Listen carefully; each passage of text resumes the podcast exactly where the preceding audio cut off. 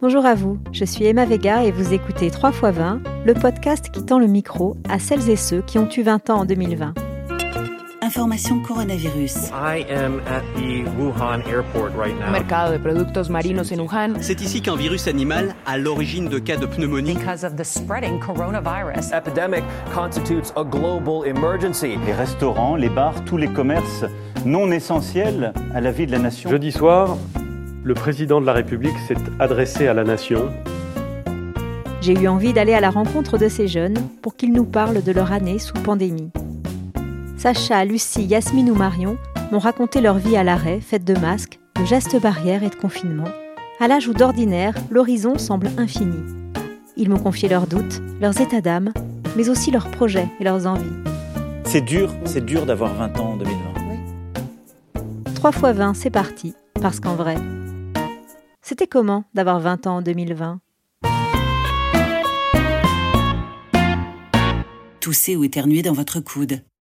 Aujourd'hui, c'est Silvio qui raconte comment il a traversé 2020. La plupart du temps, il vit chez sa mère, qui est assistante maternelle à Montpellier. Comme beaucoup de lycéens, il a passé son BAFA à 17 ans, et depuis, malgré un bac agricole, il a décidé d'embrasser la voie de l'animation et travaille dans une ferme pédagogique. Transmet aux enfants sa passion de la nature tout en ayant du temps pour lui. La pandémie a bouleversé ses projets de voyage et mis à mal sa vie sociale. Pourtant, Silvio m'a raconté comment il avait réussi à poursuivre sa route grâce au mode de vie décalé qu'il s'est choisi, en restant plus que jamais fidèle à ses valeurs, la liberté et le partage. Enfilez vos chaussures de marche et préparez-vous à suivre Silvio sur les chemins de l'école buissonnière, dans les Cévennes, avec en prime un détour par l'Himalaya et San Francisco. Je m'appelle Silvio je viens de Montpellier. À l'origine, j'ai fait un bac L. C'était super. Mais euh, je me sentais pas inspiré par, euh, par les débouchés que ça allait euh, m'offrir après. Et euh, ce qui m'intéressait, c'était euh, découvrir euh, comment ça fonctionnait l'en- l'environnement. Comprendre comment ça fonctionne la nature, ça me paraissait beaucoup plus noble.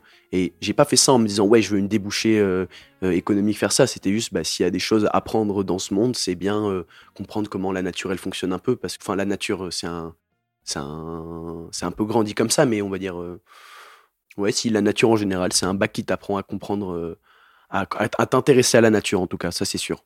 L'essence du bac était très intéressante, mais le deal de, on m'a expliqué, on m'a dit ce bac il est très bien, mais tu dois faire un, BTS après. On m'a dit mais le BTS il sert à rien si tu fais pas des études après, donc il faut que, ouais, là j'ai senti que ça allait partir en cacahuète et que ça, que ça allait trop loin pour rien. Et après, euh, j'ai fait le choix de pas poursuivre dans, dans la voie des études. Et par conséquent, je me retrouve là après euh, deux ans, on va dire, j'ai commencé ce qu'on peut appeler une année de césure, qui s'est prolongée en deux ans, et, euh, et dans lesquelles euh, des années que je remplis de, tout ce qui me plaît, principalement euh, de l'animation. On va dire c'est mon activité professionnelle principale, mais ça me laisse beaucoup de temps pour faire d'autres choses comme partir, voir ailleurs, comme c'est bien. Et voilà. Je travaille dans différents organismes d'animation avec, avec des enfants, euh, dans des fermes pédagogiques euh, et dans d'autres dans d'autres organismes. Et depuis que je fais ça, c'est j'ai jamais rien fait qui avait autant de sens que autant de sens que ça. Enfin, pour moi, c'est c'est le mieux que je peux faire en tant qu'être humain sur cette terre, de d'être avec des enfants, d'être bienveillant avec eux, d'essayer. de- Moi, je veux pas les préparer à un monde pourri comme euh, comme on m'a toujours dit au, collège on te on n'est pas forcément bienveillant avec toi parce qu'on te dit mais oui mais le monde dans lequel tu vas être il est pas bienveillant. Du coup euh, on t'y prépare tu vois. Faire le choix de, s'occuper euh, des enfants c'est pour moi c'est politique comme tout. Mais par exemple il y a des personnes qui vont choisir de faire euh, je sais pas du du, trading. Ben c'est c'est c'est de l'économie mais c'est aussi politique. C'est dans notre monde, on, rajoute le fait qu'il y ait des traders, tout ça, ça, change beaucoup de choses. Et moi, je pense qu'on a plus besoin d'animateurs, d'éducateurs, de, de professeurs et des gens qui travaillent dans le social plutôt que plutôt plutôt qu'autre chose. Donc ouais, l'animation, euh, c'était ça qui c'était ça qui avait vraiment du sens pour moi et c'est ça que j'ai voulu faire. Et je continue et je m'améliore et je fais du mieux que je peux. J'ai décidé de renforcer encore les mesures pour réduire nos déplacements et nos contacts au strict nécessaire. Quand ils ont fait l'annonce du confinement, j'étais pas très joasse, parce que comme tout le monde, j'avais des projets, des envies, euh, des voyages, comme absolument tout le monde. Ça a été un petit peu mis à mal, mais euh, contrairement à beaucoup de personnes, sur- surtout contrairement à beaucoup de citadins, ben, euh, je je suis pas resté en ville avec, avec mon meilleur ami. On est parti dans les Cévennes et on y a passé, on a passé deux mois là-bas tout seul.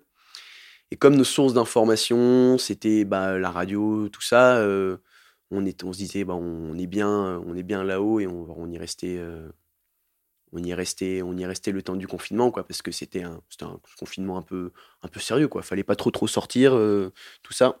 Du coup, on est resté là-haut. La première partie, on était à deux. La deuxième partie, j'étais tout seul. Et euh, c'était assez intéressant, mais du coup, moi, l'expérience que j'en ai, elle est très différente de ceux qui en ont vraiment chié parce que moi, j'aimais bien être dans. Déjà, avant le confinement, j'aimais bien être dans la nature tout seul. Là, ça m'y a poussé à y être un peu plus longtemps et un peu plus seul et encore plus seul que, que d'habit- que d'habitude. Mais euh, je pense que j'ai été privilégié encore dans, cette histoire-là parce que j'avais un terrain où, aller et plein de personnes avaient des cours, chose que moi j'avais pas, donc j'avais m- même pas à me poser la question est-ce que j'ai besoin d'internet? Je m'en foutais, je suis monté là-haut et j'ai, je me suis, baladé. Je me suis baladé, j'ai fait, de- la rando, j'ai essayé de faire pousser des, trucs, j'ai regardé la nature pousser. C'était un stage de contemplation, on peut dire.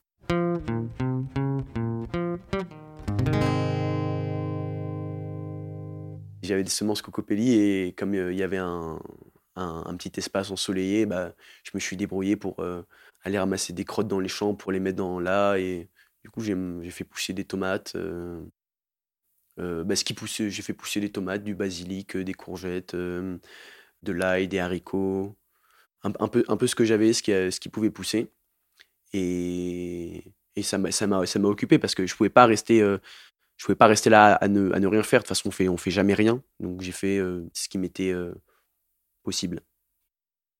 J'étais vraiment dans un endroit bien, bien paumé, quoi. Enfin, il y avait pas grand monde qui passait.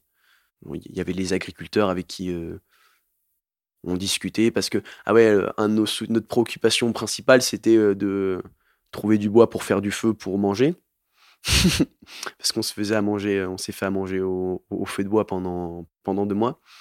Donc il y avait beaucoup de temps, on allait se balader, on allait sur des terrains, on demandait si on pouvait prendre du bois parce que bah, deux mois de bois, ça en fait du bois. On faisait pas des feux tous les jours, mais il fallait quand même, fallait quand même du bois. Donc forcément, on rencontrait les gens, euh, même ceux que ceux qu'on connaissait déjà ou, ou pas, mais dans l'idée, on n'a pas fait énormément de rencontres. Bon, on a fait quelques rencontres euh, de gens qui étaient là et c'était sympa. Ça m'a appris que je, pouvais que je pouvais rester seul pendant longtemps. Souvent, on, a un peu on est dans une société où on est beaucoup tout le temps avec des gens. Enfin, moi, particulièrement, en plus, j'ai vécu en ville, donc j'ai vécu toujours dans une effervescence constante, avec beaucoup de gens, beaucoup d'amis, beaucoup de. Enfin, du monde de, de partout. Et ben là, j'étais tout seul et j'avais pas trop le choix. Et... Mais, mais ça m'allait parce que je savais que le gros confinement, il allait finir. Et moi, j'étais pas à plaindre. Enfin, donc, j'étais j'étais pas du je me disais que moi j'avais pas du tout de raison de me plaindre de mon confinement par rapport à des personnes qui vraiment c'était assez terrible donc oui je pense que ça a dû être un moment d'introspection un peu comme tout le monde on a, je pense qu'on en a tous euh, appris sur nous-mêmes euh, durant ces moments-là parce que ça nous a mis dans des dans des positions quand même euh, tous inconfortables je pense 3 fois 20. j'ai lu du Robert Stevenson Traverser des Cévennes euh, en âne j'ai lu du Boris Vian enfin j'ai lu ce que j'avais sous la main des- ça c'est des bouquins que j'aime bien J'aime beaucoup Sylvain Tesson. Sylvain Tesson, ça me parle. euh, J'aime beaucoup ce qu'il fait. hein. C'est un écrivain aventurier euh, assez dingue et qui fait, qui fait des trucs de ouf, comme par exemple traverser l'Himalaya à pied en six mois. Tout, l'Himalaya, c'est-à-dire la longue chaîne de montagne en six mois avec un sac à dos de 3 kilos, euh, de 3 kilos et demi sur le dos, ce qui est, ce qui est, des, ce qui est des exploits assez ouf. Euh, il parle d'aventure, de, de, découverte du monde loin, mais aussi du découverte du monde qui est juste à côté. Et il, il éveille un peu à la, à la beauté du monde qui est là, sans forcément euh, être dans, dans l'abus et la consommation permanente qui nous, qui, qui nous entoure. Ça, ça me parle beaucoup. J'écoutais euh, j'écoutais de la musique, j'écoutais ce que j'avais. j'avais du reggae, euh, donc j'écoutais du reggae. Comme j'avais pas internet, je pouvais pas télécharger autre chose, donc, euh, mais ça m'allait bien, donc, donc j'écou- j'écoutais ça.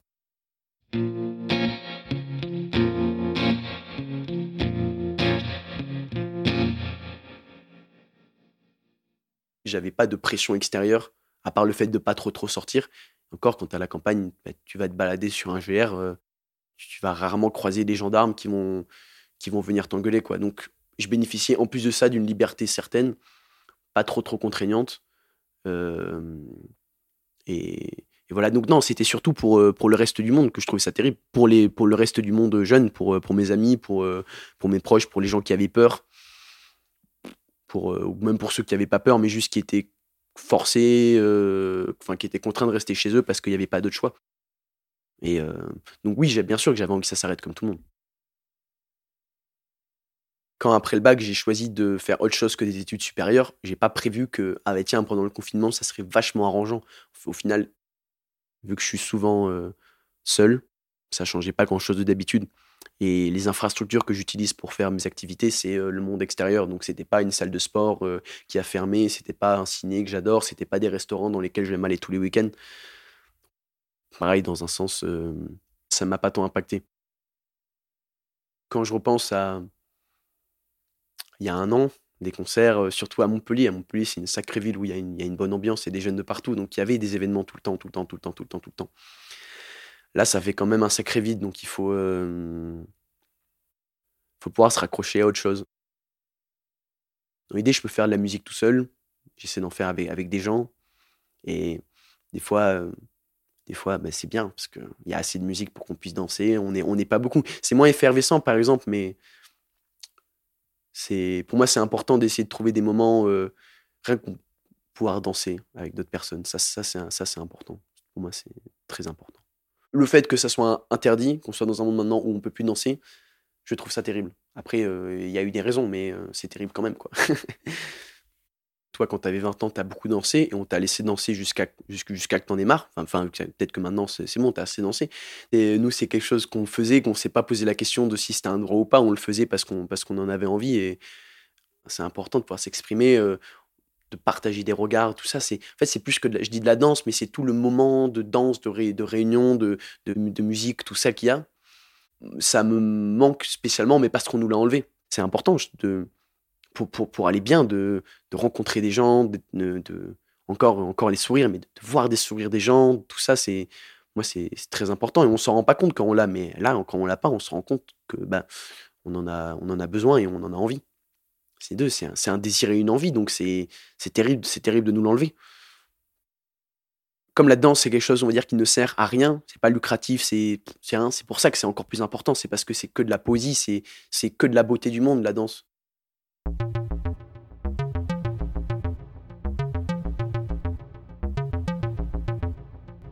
Moi, pendant le premier confinement, j'étais loin, j'étais seul et, euh, ma copine était à l'étranger. Donc, confinement ou pas, on, on se serait pas vu. Et après, euh, elle est revenue et tout ça, et même euh, on s'est quitté. Et euh, j'ai re-rencontré quelqu'un depuis, tu vois. c'est donc aussi, je suis dans un environnement où on s'est quand même laissé des libertés, tu vois. On a été un groupe de personnes à continuer à se voir parce que c'était important pour nous et parce qu'on ne pouvait pas du tout concevoir de ne plus se voir. Et il y a eu des, des rapports sociaux qui ont continué à exister, des rencontres, de l'amour qui est arrivé, tout ça. Et pour moi, ça, c'est normal. C'est une, une bonne chose que ça, ça ait continué. Et plein de personnes s'en sont privées et je ne sais pas comment vont ces personnes-là. Et, et voilà, mais j'espère qu'elles vont bien quand même. C'est important pour notre développement personnel de quand même rencontrer des gens, de voir, de voir des gens, de pouvoir euh, qu'il puisse y avoir de la vie.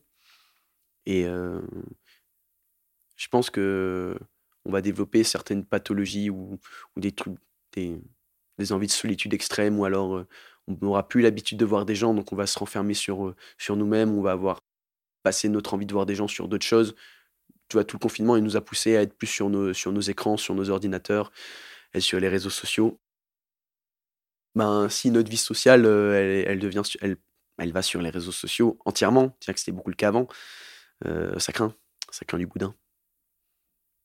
Donc, je suis un peu méfiant et j'attends de voir peut-être Dans quelques années, on pourra dire Ah, ben la génération Covid, ils ont développé cette pâte, ce sac, avant ils n'avaient pas. Je sais pas, c'est des suppositions, c'est un, un- un peu de la peur, donc peut-être que, que c'est, juste irrationnel et que c'est que dans moi, mais, mais je trouve qu'on nous met dans un contexte délicat et pas forcément très sain pour, pour nous tous. En tout cas, surtout pour, pour les jeunes.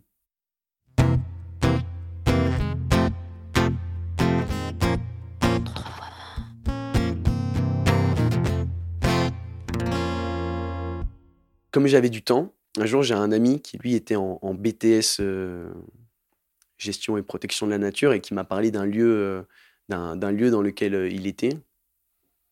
Dire, je sais pas, c'était un lieu fait par des jeunes qui avaient des idéaux, des idéaux assez chouettes à suivre, on va dire, pour le monde d'après, donc portés sur le partage. C'était, un, un peu un lieu, c'était comme une communauté. On était en permanence une dizaine, ça bougeait, il y avait des woofers, il y avait moi qui, qui était comme un woofer, mais qui était là de, qui était là de temps Attends, à attends, autre. attends, on s'arrête. C'est quoi le woofing?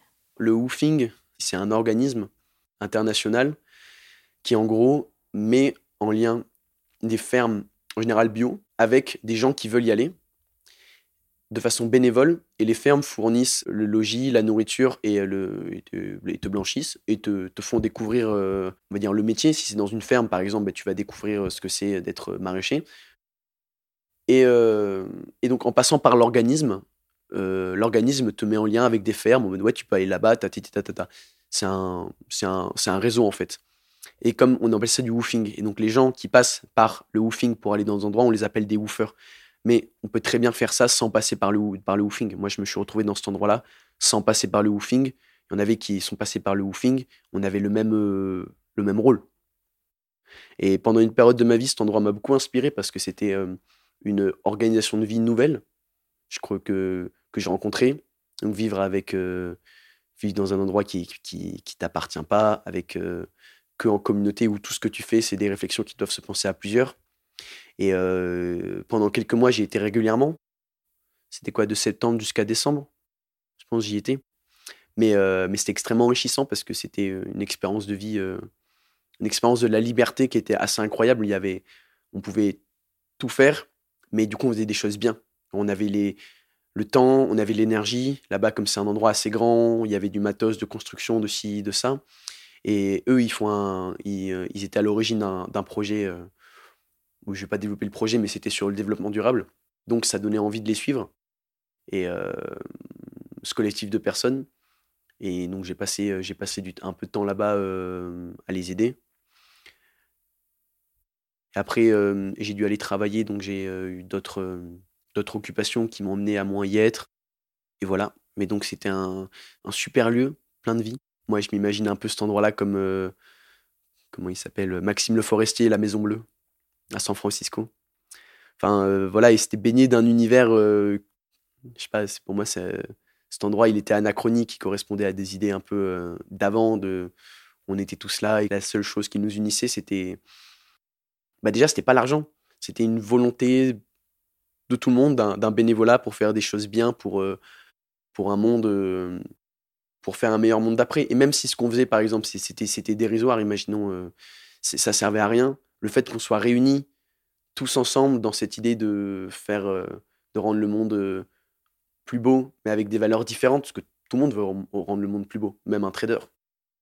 Et là, on était, je sais pas, j'ai l'impression qu'il y avait comme quelque chose de, fort qui unissait tout le monde. Et euh, ça, ça m'a parlé. Je pense qu'on devrait,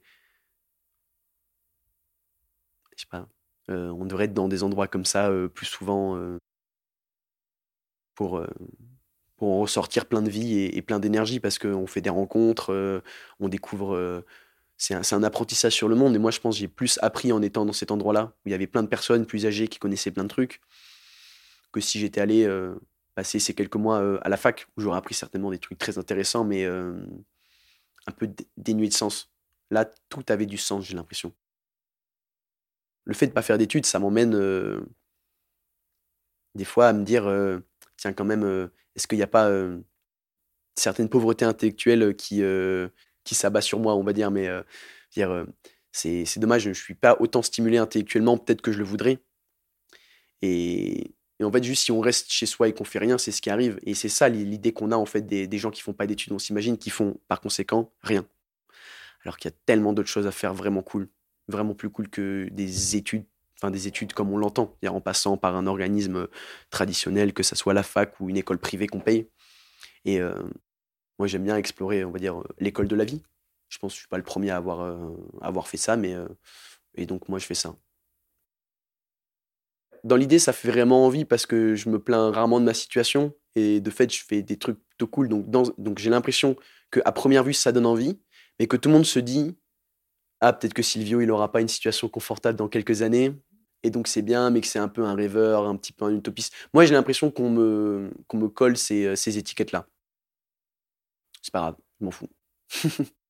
Moi, je continue à explorer le monde et en plus, j'ai même pas, je culpabilise même pas en me disant je rencontre des gens parce que je rencontre personne. Je suis tout seul avec un sac à dos et mes yeux pour regarder l'horizon. Donc, donc moi, je, continue à être dans mes valeurs à faire ça et je, si on m'empêche, si m'empêchait de faire ça, je deviendrais fou parce que c'est vraiment ce que j'aime faire, c'est ce que je veux faire. Pour moi, la liberté, c'est, euh, sacro-saint. Parce que je ne demande pas de faire, de faire des teufs avec 300 personnes. Moi, c'est juste de pouvoir aller où je veux sans qu'on m'embête. Et je continuerai à, à garder ça comme euh, valeur importante. Monde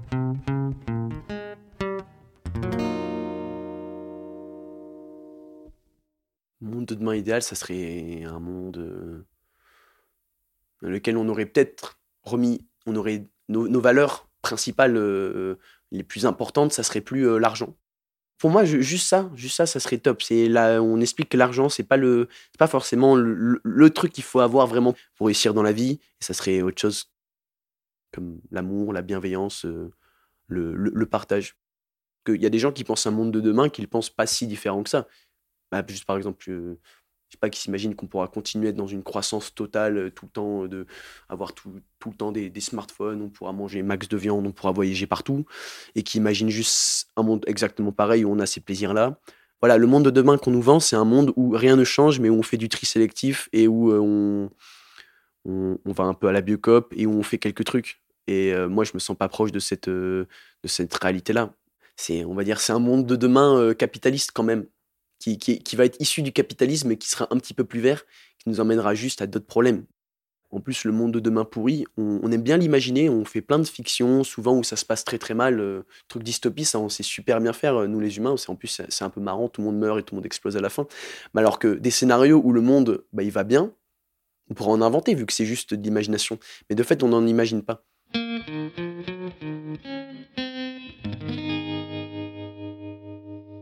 Est-ce que je veux des enfants? Oui, bah, euh, tu vois la question que tu me poses, elle est représentative de plein de questions qu'on nous pose quand on est jeune de qu'est-ce que tu veux faire plus tard? Ça, ça me saoule. On est dans un monde là actuellement avec le Covid où tout change toutes les semaines, tous les 3-4 jours, il y a tout qui change. On ne peut pas penser au long terme. C'est pas possible. On a des projets, on peut pas. Moi, des projets, j'en avais plein, on peut pas. Donc, il faut s'en remettre à quoi?